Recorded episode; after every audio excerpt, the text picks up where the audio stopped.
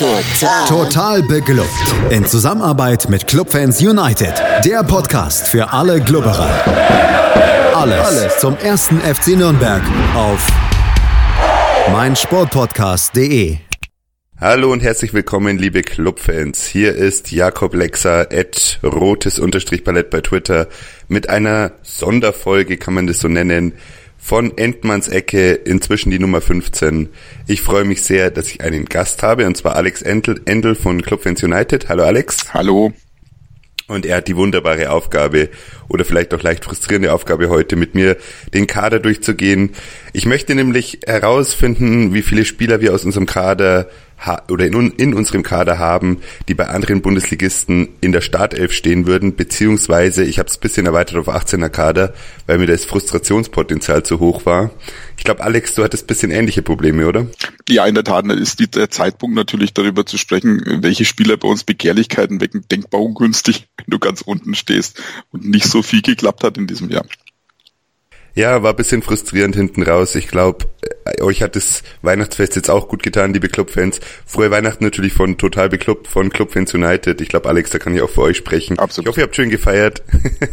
ich hoffe, ihr habt schön gefeiert. Ihr habt viele Geschenke bekommen. Bei Twitter hat man ein paar Bilder gesehen. Gute, gut, gut Merch eingekauft zum Teil. Ähm, freut mich sehr. Und ihr habt ein paar ruhige Tage verbracht. Das die Bundesliga ging ja bis relativ knapp vor Weihnachten und für uns natürlich mit den letzten drei Heimspielen relativ furchtbar aus. Oder die letzten zwei Heimspielen, Leverkusen war ja noch okay. Jetzt ist natürlich bisschen Zeit vergangen. Ich glaube, ähm, die Frustration war uns auch anzumerken, auch so ein bisschen die Lust, dann nochmal richtig intensiv einzusteigen. Der arme Felix hat ja noch zwei ähm, Gespräche über die Niederlagen am Schluss machen müssen. Er hat dann gesagt, er hat das mit der Kurzanalyse probiert. Wenn ihr da noch Meinungen dazu habt, die ihr noch nicht kundgetan habt, könnt ihr euch da gern melden bei Twitter oder eben bei, äh, also bei, bei Twitter at total oder bei Felix selber eben at unterstrich Fikes.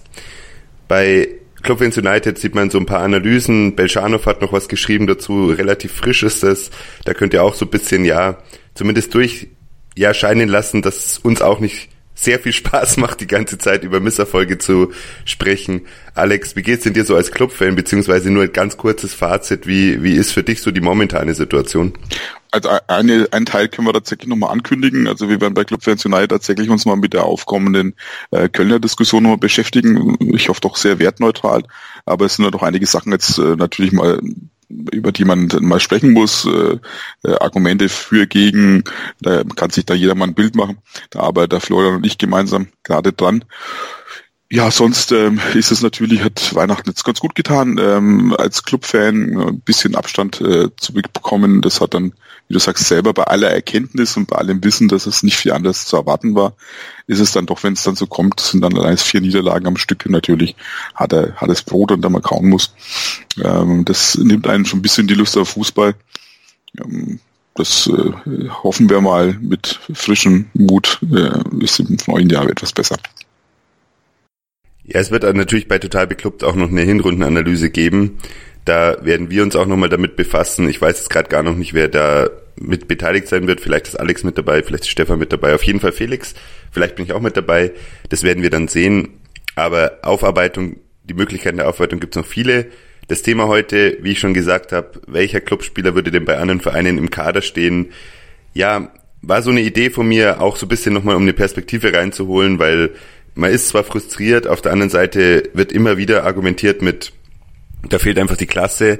Wir haben einfach nicht die, die Supermannschaft.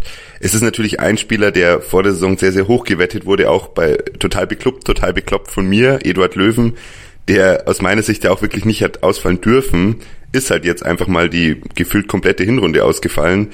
Den nehmen wir natürlich bei sowas raus, weil da kann man einfach überhaupt nicht einschätzen, welcher Verein den einsetzen würde. Ich glaube, vom Interesse her bei gegnerischen Vereinen wäre der wahrscheinlich relativ hoch, allein auf Potenzial. Aber wir wollen hier nicht auf Potenzial gehen, sondern wir wollen auf die Leistung gehen, die momentan gezeigt wurde. Und da beginnen wir mal im Tor. Ich würde die mal zusammennehmen. Fabian Bredlo, Christian Martenia haben sich das aufgeteilt, brüderlich, leicht unfreiwillig natürlich.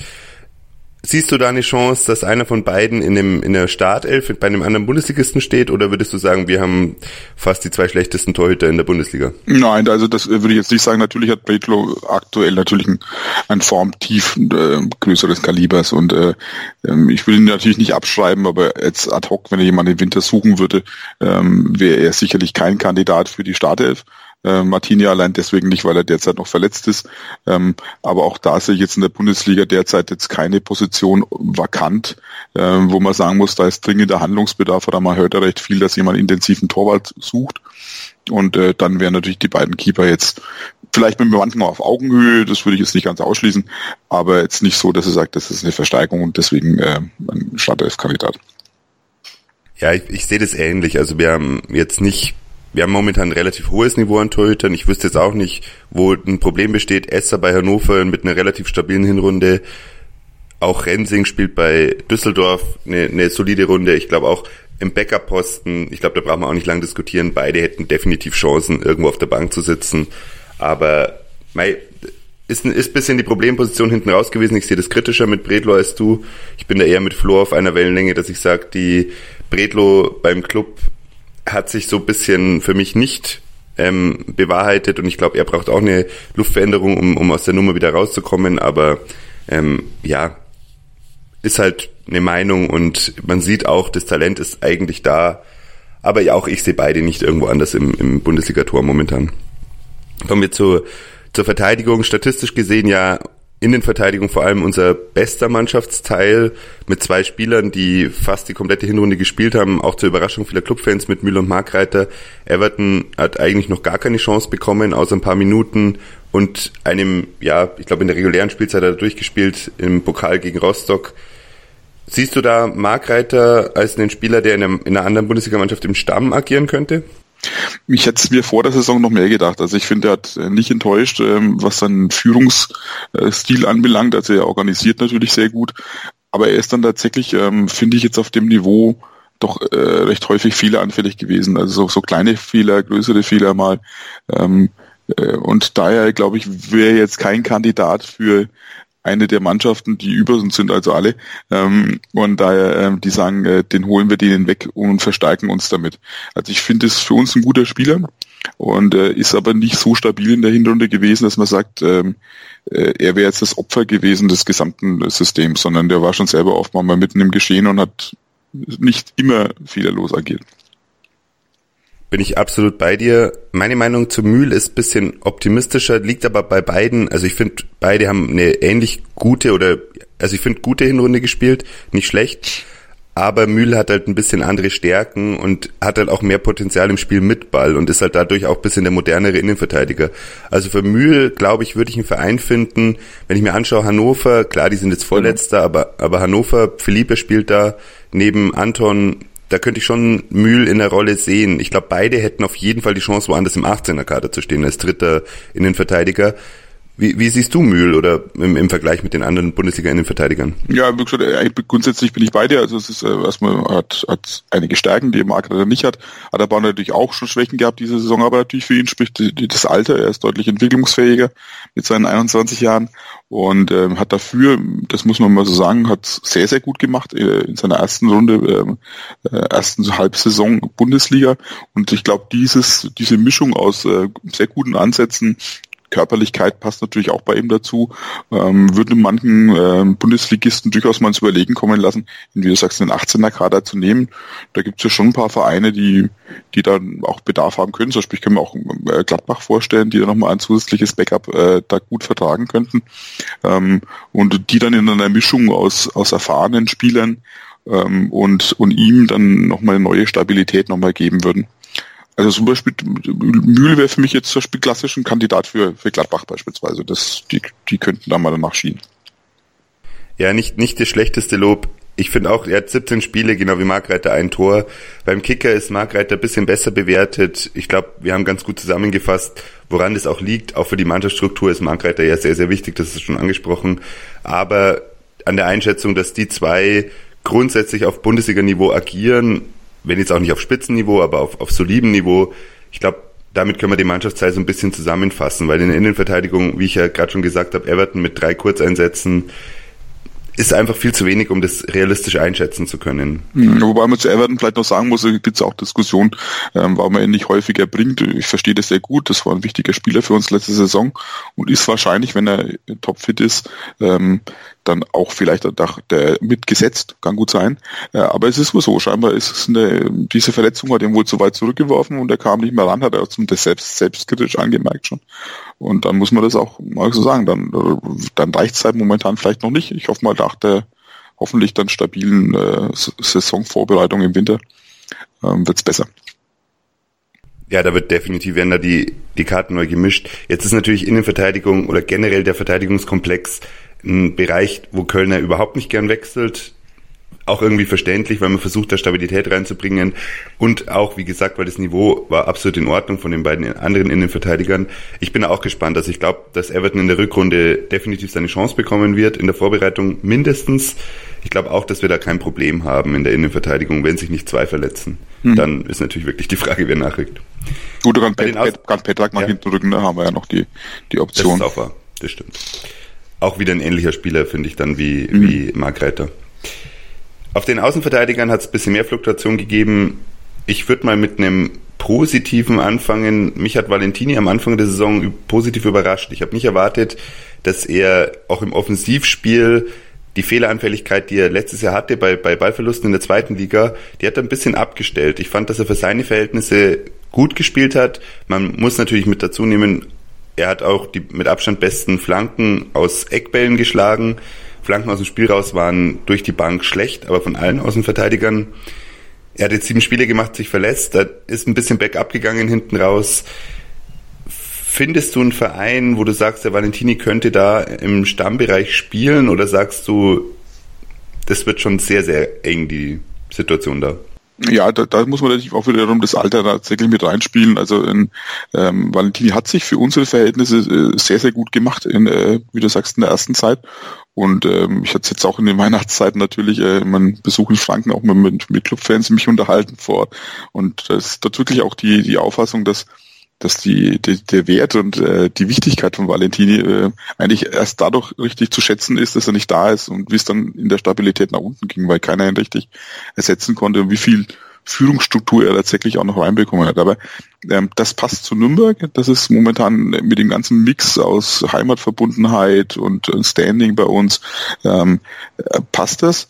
Ähm, ich glaube aber nicht, dass sich ein anderer Verein ähm, daran wagen würde, quasi den äh, nochmal auszuprobieren auch des Alters geschuldet. Ne? Also klar kannst du sagen, so eine Mannschaft, die jetzt mal hängen und wirken, noch jemanden als Backup brauchen würde, aber das wird sich dann Valentin nicht antun.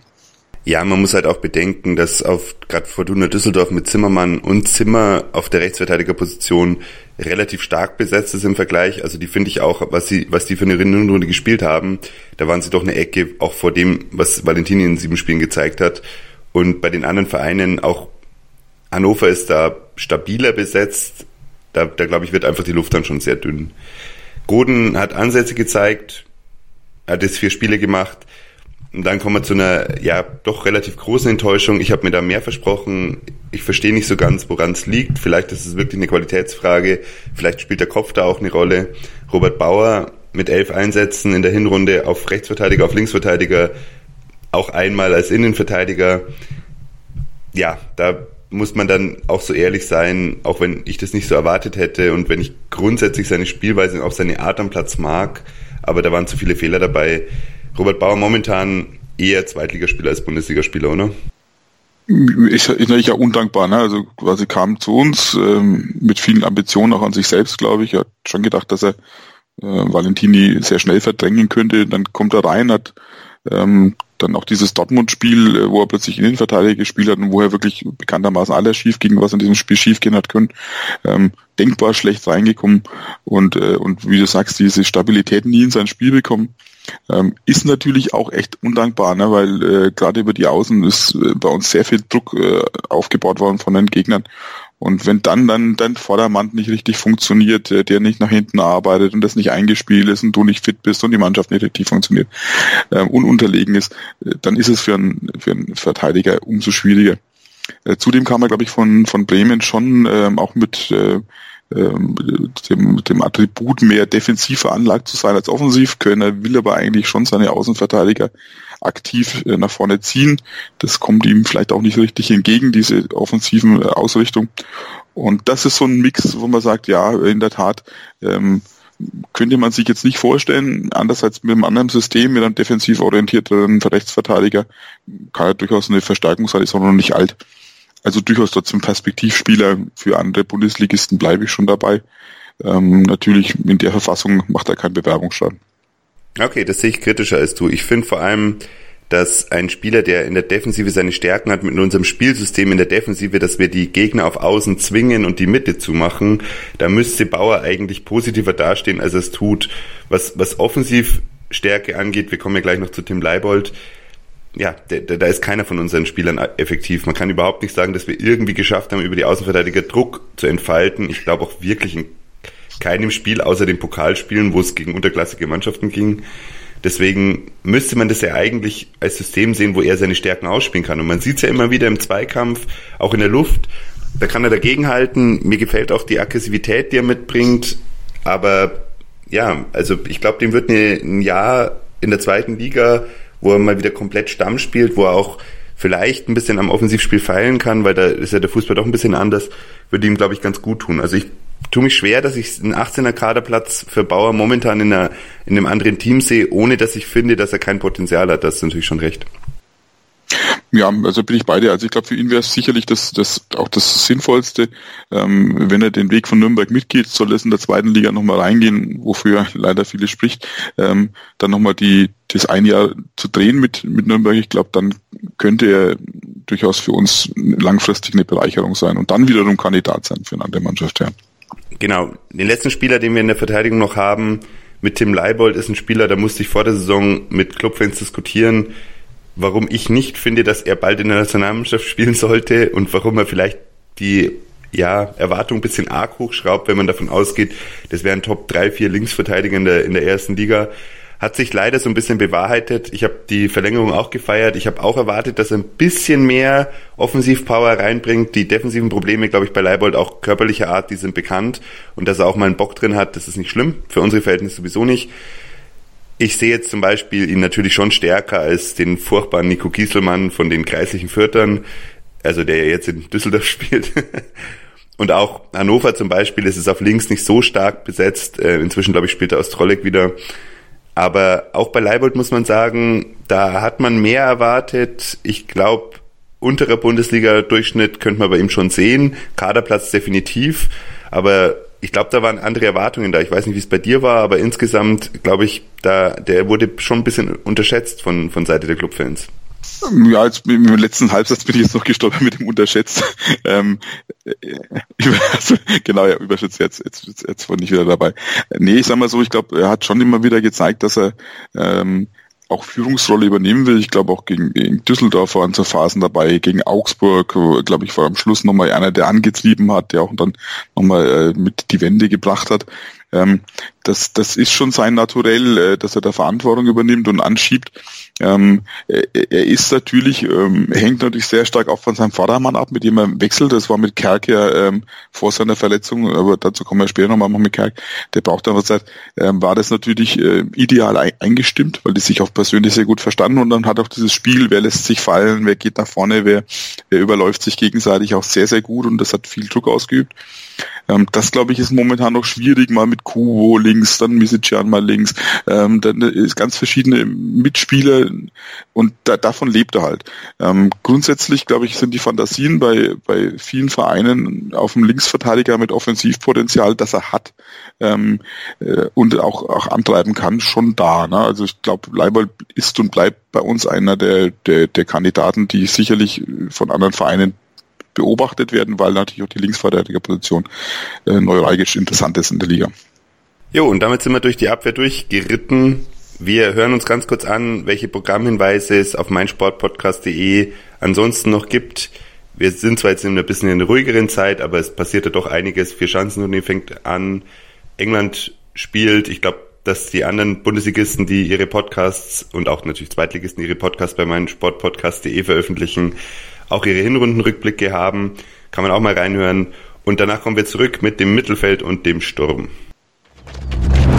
Interception. Touchdown. Der Football Talk mit Sebastian Mühlenhof. Höre die aktuellsten News aus den NFL Divisions. Jede Woche neu auf meinsportpodcast.de. Willkommen bei meinsportpodcast.de. Nach fünf Jahren harter Arbeit und viel Schweiß und Tränen haben wir uns im Jahr 2018 endlich selbst gefunden. Wir sind Podcast. Wir bieten euch die größte Auswahl an Sportpodcasts, die der deutschsprachige Raum so zu bieten hat. Über 20 Sportarten, mehr als 45 Podcast-Serien, über 9000 veröffentlichte Podcasts und über 5 Millionen Podcast-Downloads allein im Jahr 2018. Das ist einfach nur Wahnsinn. Gemeinsam mit euch freuen wir uns auf ein spannendes und sportliches 2019. Danke, dass ihr alle dabei seid. Wir sind Podcast. Wir sind meinsportpodcast.de. Und schon sind wir wieder da. Alex Endlist immer noch zu Gast und wir haben, sind inzwischen im Mittelfeld angekommen. Ich würde mal anfangen mit dem Spieler, der ja für mich bisschen auch überraschend die meisten Einsätze gemacht hat für uns in der Hinrunde. Weißt du es auswendig, wer das sein könnte? Es sind zwei. Ja, also vom Mittelfeld würde ich mal fast auf Petrak tippen. Und damit hast du absolut recht. André Petrak, 15 Einsätze von 17 ist natürlich schon relativ stabil, liegt natürlich auch ein bisschen an der Konkurrenzsituation. Patrick Erras hat noch nicht wieder zurückgefunden zur Form, auch wenn hinten raus jetzt ein, zwei ja, Lichtblicke zu sehen waren. Ist ein Spielertyp, der halt auch wirklich nicht gern mit dem Ball umgeht oder nicht viel mit dem Ball produziert.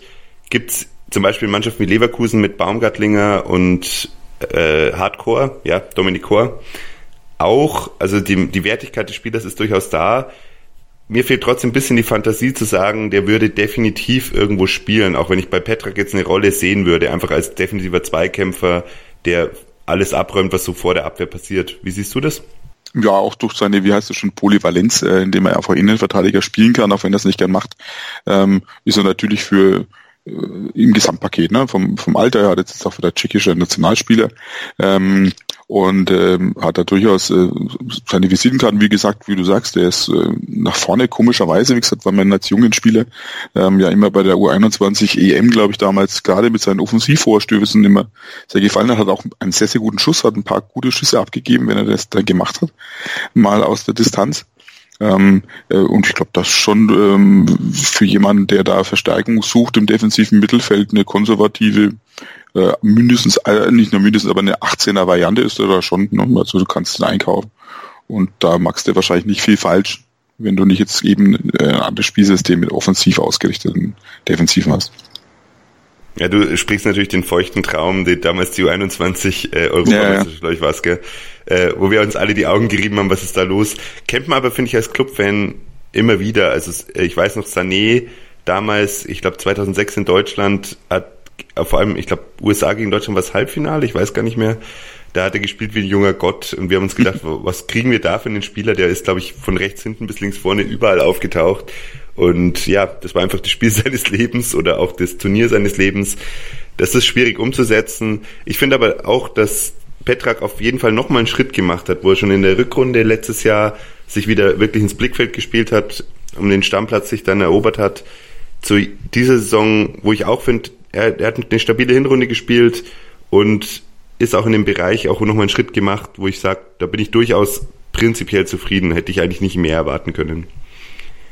Jetzt ist die Frage ein bisschen, wie man Behrens einschätzt. Unser Kapitän, natürlich sehr, sehr wichtig.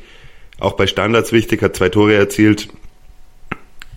Ich sehe das ein bisschen kritisch auf der einen Seite, weil es war natürlich klar, dass er nicht über zehn Tore in der Bundesliga macht. Auf der anderen Seite, er kommt auch gar nicht mehr in die Abschlusssituation im, im Strafraum. Als, vom Elfmeterpunkt ist er eiskalt, das ist super für uns, sehr, sehr wichtig auch, aber im Offensivspiel doch relativ ja ineffektiv. Auch die, die Situationen durch die freien Läufe, die vielleicht in der Bundesliga auch so nicht mehr möglich sind, dass er in Abschlusssituationen kommt, im gegnerischen Strafraum ist einfach nicht mehr so da. Defensiv im Zweikampf war er solide auf jeden Fall, hat seine Zweikämpfe meistens gewonnen und er spielt auch kaum Fehlpässe, das ist ein Vorteil, er macht halt aber auch kein Spiel, also er spielt halt meistens auch Sicherheitspässe. Ich sehe da Rollen für ihn, wenn ich jetzt nach Freiburg schaue, wenn ich nach Hannover schaue, auch natürlich Düsseldorf definitiv, würde ich sagen, ein Spieler, der auf, auf unterem bis vielleicht sogar mittlerem Bundesliga-Niveau agiert hat. Ich glaube, Behrens ist der Spieler, da bin ich mir sehr sicher, der könnte den Stammplatz in der, in der Bundesliga bei einem anderen Verein finden, auch wenn er jetzt altersmäßig bisschen höher liegt. Wie siehst du das? Ja, bin ich bei dir. Also ich glaube, Nano Behrens hat sich jetzt eigentlich schon bewiesen, seine Offensivqualitäten hängt natürlich mal sehr stark von seinen Aufgaben ab. Das haben wir in der zweiten Liga schon gesehen. Ähm, je nachdem, wie er da agiert ist, ähm, hat er da mehr mit, mit, mit den Zügeln, äh, an den Zügeln gezerrt oder war mehr losgelassen in einem 4-1-4-1, wo er quasi auch einen offensiven Achter spielen durfte. Er hat noch gemerkt, wie stark er nach vorne ist. Er hat auch seine Tore gemacht. Ähm, äh, jetzt in der Bundesliga muss er natürlich zwangsläufig quasi mehr Defensivaufgaben machen und ist da auch mehr gebunden Minuten. Und das fehlt natürlich in seiner, in seiner äh, Gefährlichkeit nach vorne. Ähm, ich glaube auch dazu ist er wahnsinnig viel gelaufen, der war auch richtig platt. Ich glaube, äh, das ist äh, so ein äh, überspielt ein bisschen auch, äh, hat auch, glaube ich, Körner auch mal gesagt, äh, in den letzten Spielen haben dann die Körner gefehlt bei ihm. Aber ich glaube, Hanno Behrens wäre jetzt nochmal will ja nicht wegreden, aber für ihn wäre natürlich das jetzt nochmal so ein 28 äh, der Schritt ähm, zum Verein wie Augsburg oder Freiburg in der, in der Größenordnung zu wechseln. Ähm, für höhere Ambitionen, glaube ich, wird es nicht reichen, weil du sagst, dafür ist das dann wiederum für einen Achter ähm, fehlt ihm dann das spielerische Element.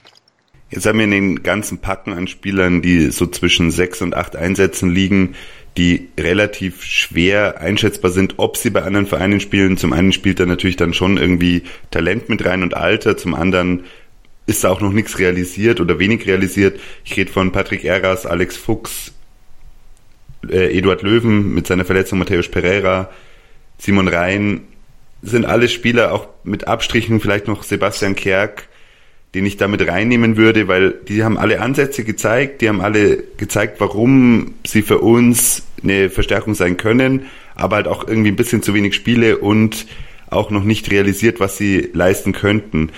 Siehst du jemanden aus diesem, oh, jetzt weiß ich gar nicht wie viele, sechs, sieben Spielern, die ich gerade aufgezählt habe, wo du sagst, die, die würden definitiv die Chance bekommen, aufgrund dessen, was sie gezeigt haben? Oder sind es für dich auch so die Spieler, wo du sagst, nach der Rückrunde können wir da vielleicht eine Einschätzung treffen, aber da muss auch noch was kommen, damit wirklich ein Verein herkommt und Geld bezahlt dafür, dass sie den Verein wechseln würden. Ja, also es gibt aber verschiedene Faktoren, die bei Vereinen dann interessant sein werden. Das ist natürlich herausragende Leistungen ähm, oder U21 Einsätze, die Fantasie machen oder ähm, das Paket, wie deswegen du hast am Anfang ein bisschen rausgenommen. Ich würde da an der Stelle gerne wieder reinnehmen. Eduard, Eduard Löwen ist natürlich einer, der bleibt dabei, auch wenn er nicht spielt, dass der genug Fantasie entwickelt, allein wegen seiner U21 und seiner Polyvalenz, seiner, die er gezeigt hat, auch seiner Physis, die er hat. Das ist natürlich äh, bitter, dass er wegen so einer komischen Verletzung, ich weiß nicht, Zerrung oder was immer, äh, da, da drin steht zumindest, äh, so lange ausfällt und gar nicht zum Zukommt. Äh, bei den anderen ist es so, Eras, glaube ich, hätte die, die Anlagen, aber man ist natürlich bei allen Vereinen hoch äh, sensibilisiert wegen dieser Verletzungshistorie, die ja doch kapital war ja, und die anderen zu wenig bisher, ähm, um aufmerksam zu machen auf sich. Man wird die vielleicht ein bisschen mehr oder minder auf dem Zettel haben, äh, um sie mal zu beobachten, wie sie sich entwickeln, aber da fester, glaube ich, keiner man dann man muss ja auch dazu sagen, auch Kerk ist ja auch mit der Verletzung, kann man genau reinnehmen, auch äh, sicherlich Riesenansätze, immer wenn er spielt, aber jetzt bei Kaiserslautern verletzt, bei uns war er verletzt, jetzt ist er wieder hier verletzt. Das ist, da, da, das schaut man schon sehr genau hin. Ähm, es ist ja auch nicht von ungefähr, dass es äh, nicht nur da äh, kein einziges Transfergerücht von Spielern bei uns überhaupt gibt momentan. Das ist auch nicht von ungefähr. Ähm, das hat schon seine Gründe. Ja, da hast du definitiv recht. Also ich, ich bin grundsätzlich bei dir, was Löwen angeht. Man muss natürlich bedenken, die Kombination eigentlich körperlich sehr, sehr stark und aber mit feinem Fuß und auch guter Abschlussmöglichkeit ausgestattet. Das ist natürlich toll. Polyvalenz hast du auch angesprochen, wobei ich im zentralen Mittelfeld oder defensiven Mittelfeld schon seine Hauptposition sehe, nicht in der Innenverteidigung und auch nicht weiter vorne im Sturm. Aber er war jetzt schon in der Vorbereitung verletzt, da haben sie noch drüber geredet, ja, der merkt der Verletzungen gar nicht, man muss ihn schützen. Jetzt ist er komplett weg gewesen. Mich hat das ein bisschen überrascht, dass er dann doch irgendwie sieben Einsätze hatte, aber da waren ja, glaube ich, mindestens drei oder vier Kurzeinsätze mit dabei. Stimmt natürlich, der über die U21, auch über, wie gesagt, seine Voraussetzungen, wird es ein Spieler sein, der im schlimmsten Fall Abstieg sehr, sehr schwer zu halten sein wird. Auf der anderen Seite, er muss halt schon nochmal was zeigen, weil das ist halt auch ein Spieler, der geht halt nicht für drei Millionen. Also das sehe ich einfach nicht, außer er hat eine Ausstiegsklausel, weil das ist schon von den Anlagen her jemand, der, da könnte man eher 10 bis 15 aufrufen. Hat er bis jetzt nicht bewiesen. da muss er, da muss er mehr spielen in der Tat. Also momentan wird er, glaube ich, eingeschätzt, was ich bei Transfermarkt zwischen fünf und sechs. Ähm, da glaube ich ist vor allem Talent und und Perspektive reingerechnet. Und, äh, und ich glaube, das wäre, wenn, wenn, wenn Nürnberg so einen Transfererlös in der Größenordnung sechs bis acht erzielen würde, wäre es aktuell vollkommen in Ordnung, ähm, weil er eben verletzt ist und sich nicht zeigen konnte. Ist natürlich auch problematisch, weil die Position bei uns ansonsten unbesetzt ist von dem Spieler, der auch mal mit einem tiefen Pass in der Offensive was machen kann. Ich glaube, das hat man auch bei unseren Saisonvorschauen gesehen. Auf Löwen hat sich relativ viel konzentriert, was Erfolgschancen in der Bundesliga angeht und ich bleibe auch dabei. Und ich sehe auch, wenn, wenn Löwen jetzt vielleicht die Verletzungen hinter sich lassen kann, wenn er 17 Spiele macht, sagen wir mal 15 Spiele macht und sich da im, im zentralen Mittelfeld etablieren kann, dann sehe ich unsere offensiven Möglichkeiten doch in einer Art verbessert, wie, wie es nicht ansatzweise jetzt in der Hinrunde möglich war, weil er einfach ein Spielmacher sein kann und schon gezeigt hat, was er, was er in dem Bereich machen kann. Also ich bin auf deiner Seite, genau.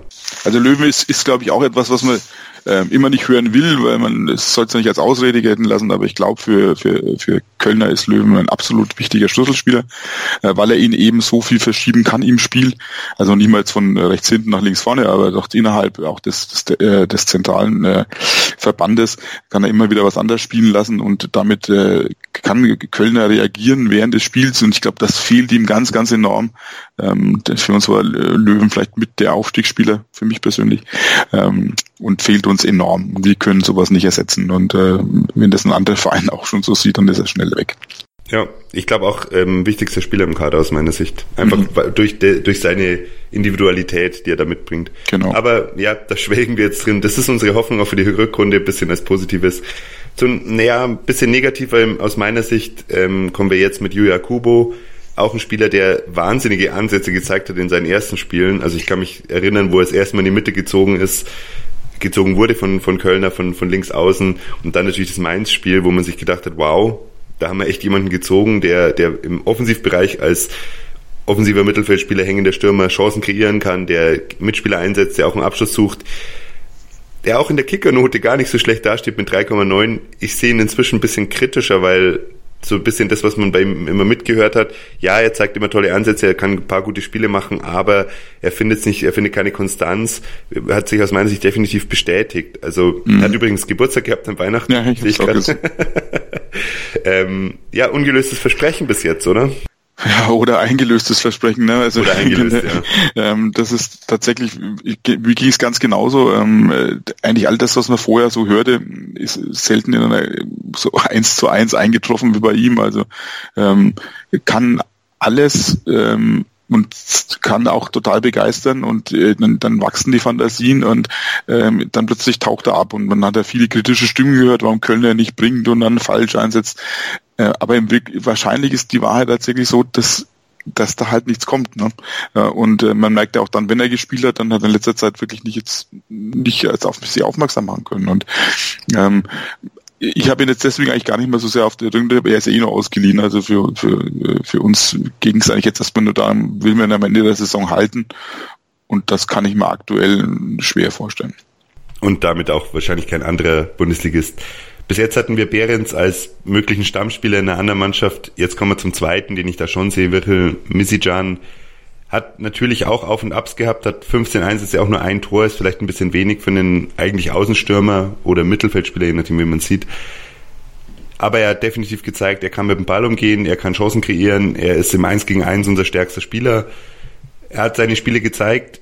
Ich sehe schon auch wieder Hannover, Freiburg, ähm, vielleicht auch Augsburg mit Abstrichen, Mannschaften, die ihn brauchen könnten im, im Stammbereich ich glaube, ich weiß nicht, ob da jetzt eine lange Diskussion nötig ist. Ich glaube, er hat gezeigt, was er kann. Er hat sich gelohnt, auch für den für die Ablöse, die für, für uns relativ hoch lag, aber im Bundesliga-Durchschnitt relativ niedrig liegt.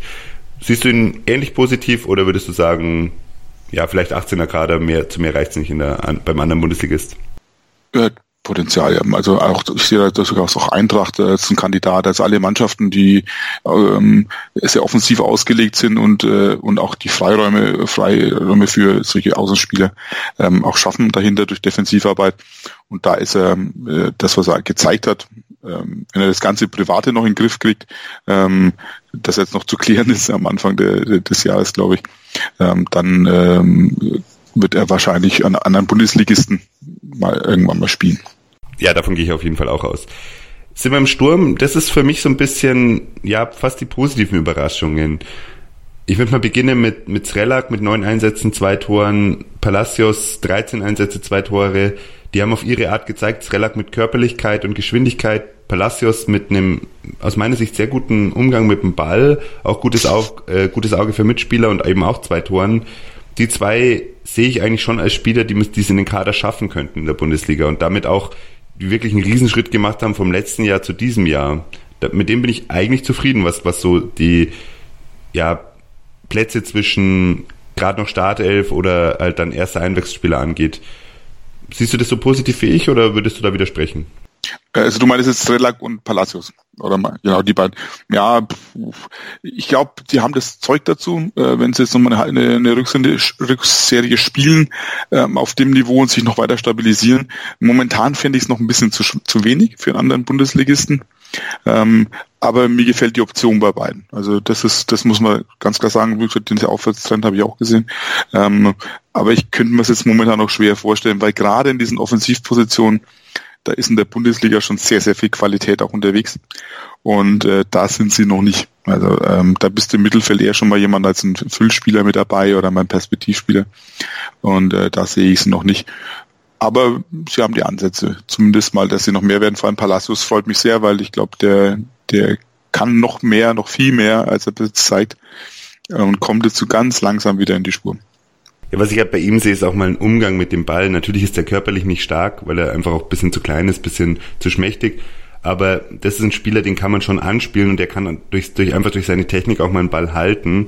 Und was halt bei ihm immer gefehlt hat, bei uns in der zweiten Liga war dann der Abschluss vom Tor. Mit zwei Toren ist man halt bei uns momentan der Top-Torschütze, zusammen eben mit Srelak, Ishak, Behrens. Aber er hat sich die Tore verdient und wie gesagt, ich habe bei ihm auch wirklich kluge Ansätze gesehen, wo ich mir denke, das ist technisch vielleicht mit unser stärkster Spieler im Kader. Und da hat er sich besser umgesetzt, das was er kann als Kubo und Kubo hat ja doch irgendwie ein ganz anderes Preisschild eben an, an sich kleben. Also ich finde das sehr mhm. vergleichbare Spieler auf jeden Fall. Ja, aber die, die, die Konkurrenz wäre natürlich groß und dafür zeigt er sich manchmal ein bisschen zu wenig. Ähm, da müsste er noch präsenter sein, müsste er noch selber mehr nochmal, jetzt langsam hat er ein paar Abschlüsse auch gehabt, hat auch gesucht, das ist natürlich schwierig jetzt momentan bei uns auch mit dem Rücken zu erwarten. Die Mannschaft funktioniert momentan auch aufgrund der Verletzungen nicht gut, äh, haben so einen Negativlauf reinbekommen. Das ist nicht schwierig für einen Offensivspieler dann hier äh, zu glänzen und äh, sich, sich zu zeigen. Da Zerlack fast sich mir noch gezeigt äh, durch seine äh, Körperlichkeit, die er da reinbringt. Aber es ist schwierig, ne? Aber ich finde, bin ich überhaupt nicht enttäuscht. Ich finde die Entwicklung gut, aber ähm, für einen anderen Bundesligisten sehe ich sie jetzt noch nicht. Ich glaube, äh, ähnliches gilt dann auch für Tölles Knöll, der relativ gut gestartet ist, als, als Einwechselspieler seine Leistung gebracht hat, auch das Spiel gegen Hannover fast im Alleingang eigentlich entschieden hat durch eine Vorlage für ein Eigentor und ein Tor, das er dann kurz danach erzielt hat. Ist jetzt hinten raus auch ein bisschen in ein Loch gefallen, aber was erwartet man von dem Spieler, der aus der Regionalliga kommt? Ich glaube, für unsere Verhältnisse wieder kann man zufrieden sein. Für einen 18er Kader ist es bei uns momentan eng. Wäre es bei anderen Vereinen natürlich genauso. Und damit kommen wir zum letzten Spieler, von dem ich mir relativ viel erwartet habe, der jetzt auch nach einem Notenschnitt bei Kicker mit 3,95 relativ gut dasteht, aber auch erst zwei Tore gemacht hat bis jetzt. Michael Ischak als Zielspieler vorne relativ modern eigentlich ausgestattet mit der Möglichkeit, den Ball zu halten, anzunehmen, hohe Bälle zu verarbeiten, den Mitspieler zu sehen, aber er hat auch aus meiner Sicht im letzten Jahr war eigentlich kein Angriff, wenn er auf dem Feld stand, wo er nicht anspielbar im Strafraum war. Das geht natürlich durch die ja, deutliche Verringerung an Angriffen, die wir haben in der Bundesliga, ein bisschen verloren. Aber auch da, muss ich sagen, hätte ich mir einen Ticken mehr erwartet. Und das ist ein Spieler, dem hätte ich vor der Saison, auch wenn es immer schwierig ist beim Abstiegskandidaten, aber dem hätte ich schon zwischen acht und zwölf Tore zugetraut. Und da ist halt mit zwei schon weit dahinter. Wie würdest du einschätzen, die Chance von Michael Ischak bei dem anderen Verein in der Startelf oder im 18er Kader zu stehen? Die Verletzung ist halt wieder mein, mein äh, Einschnitt. Es ist nicht das erste Mal, immer wieder kommt bei Ishak Verletzungen rein, die bringen ihn raus. Ähm, und äh, dann kommt er nicht so ad hoc wieder, wieder auf, auf Touren. Das war ja letztes Mal auch so. Da hat er lange gebraucht nach der Verletzung, bis er zu uns kam. Sehr lange, bis er wirklich ähm, wieder vollkommen in der Form war. Dann hat er sehr gut gespielt, hat uns eigentlich quasi mit zum Aufstieg geschossen, war dann wieder weg, hat uns enorm gefehlt und kam dann aber auch nicht mehr treffsicher wieder zurück, hat lange gebraucht, bis er wieder quasi getroffen war, war dann wieder verletzt. Also das ist immer wieder so eine, so eine wiederkehrendes Muster.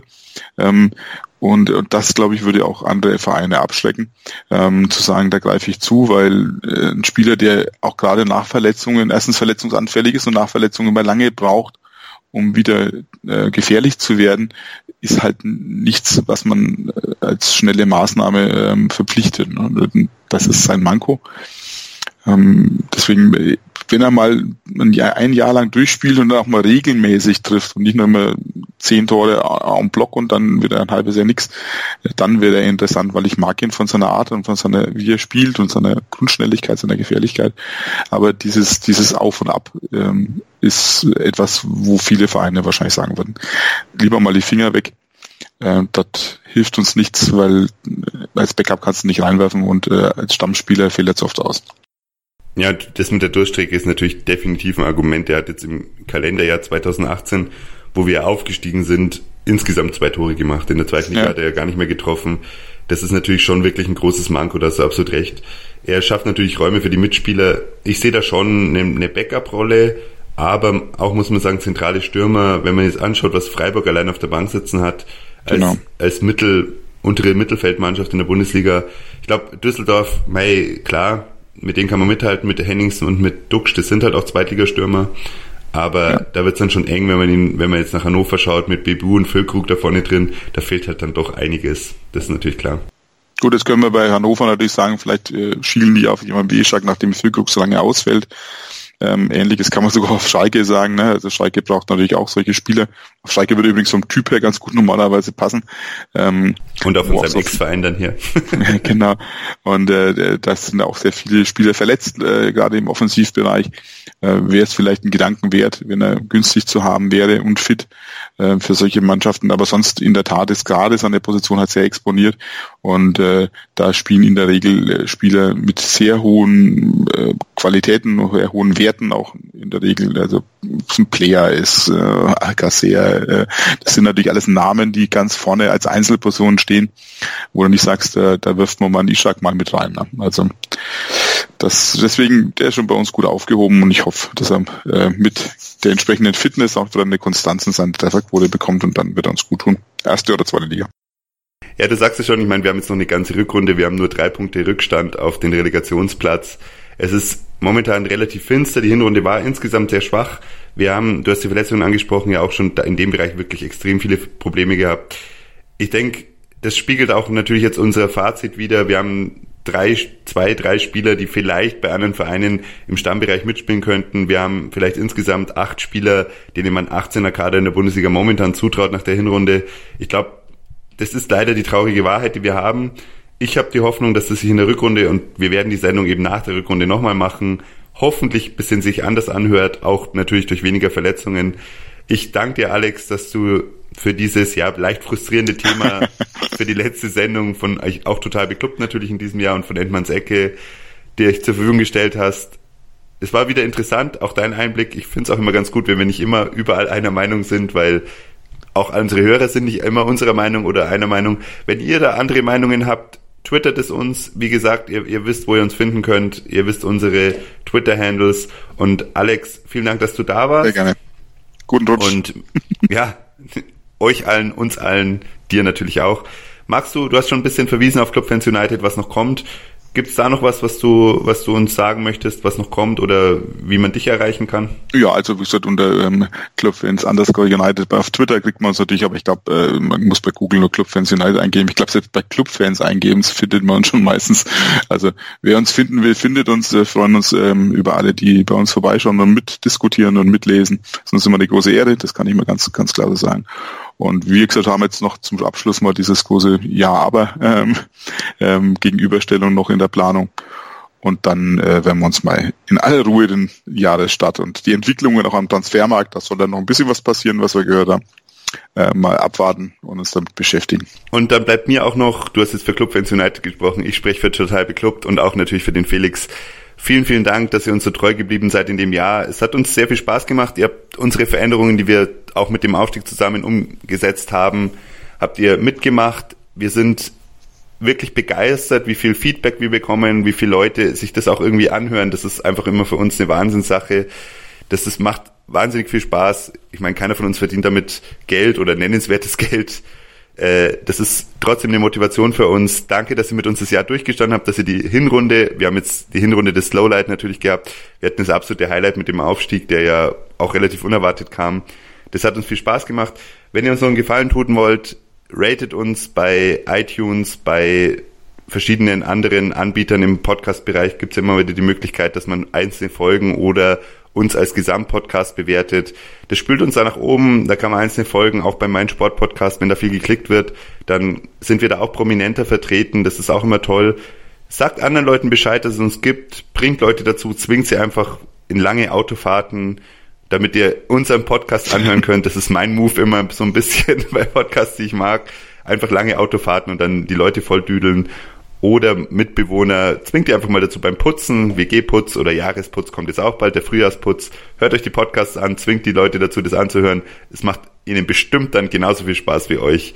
Ansonsten wünsche ich euch auch noch einen guten Rutsch. Vielen Dank fürs Zuhören und wir hören uns relativ früh im Jahr mit der neuen Endmanns Ecke Folge. Da habe ich schon eine lustige Idee. Mal schauen, wann wir sie rausbringen. Der Felix ist auch am Start. Bleibt uns treu hier bei meinsportpodcast.de. Wir sind Podcast.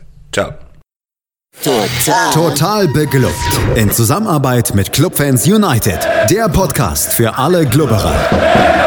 Alles, Alles zum ersten FC Nürnberg auf meinsportpodcast.de. Wir klingen nicht nur gut wenn wir direkt am Spielfeldrand stehen. Die Adler Mannheim bleiben der Tabellenführer in der deutschen Eishockeyliga. Oder direkt von der Schanze berichten. Wir haben einen spannenden ersten Durchgang gesehen. Bei den Springern Kamil Stoch führt vor Zielen Bartol. Wir sehen dabei auch noch gut aus. Borgia Sauerland ist offizieller Ausstatter von meinsportpodcast.de. Borgia Sauerland. Berufsbekleidung, Arbeitsschutz und mehr auf borgia-sauerland.de. Ich habe mich natürlich schockverliebt, weil die war wirklich ganz, ganz klein. So begann die Mensch-Hund-Beziehung zwischen Christina und Tierschutzhund Frieda. Und wie es danach, nach dem ersten Moment der Verliebtheit, so weiterging und welche Klippen es danach zu umschiffen galt, das hört ihr in der neuen Ausgabe von Iswas Dog, dem Podcast für harmonische Mensch-Hund-Beziehungen. Iswas Dog? Mit Malte Asmus. Überall, wo es Podcasts gibt.